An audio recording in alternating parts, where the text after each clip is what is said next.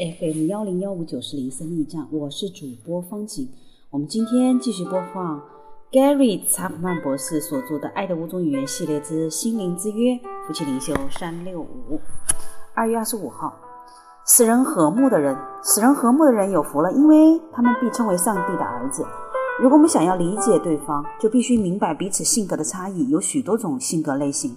所有这些性格类型都带着积极的一面和消极的一面。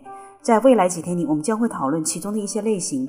今天我们先来看看使人和睦的人。这是一种比较平静、缓慢、随和、平衡的性格。这类人的特点是令人愉快，不喜欢冲突，很少见到他们发怒，也很少表达他们的愤怒。使人和睦的人也有各种情感，但不轻易表露出来。在婚姻中，使人和睦的人能够。希望能够冷静，倾向于分忽视分歧，不惜一切代价避免争论。在这种人身边是一件非常愉快的事儿。然而，这种性格也有缺点，就是冲突往往得不到解决。如果夫妻两人想达成一致，使人和睦的人哪怕不同意，为了息事宁人，往往也会采取默认的态度。他心地善良，富有同情心，希望每个人都能够快乐的生活。但是，如果一个使人和睦的人嫁给了一个控制者，他可能会感到很有压力，好像被压路机碾过一样，并最终在沉默中与愤怒中倍感痛苦。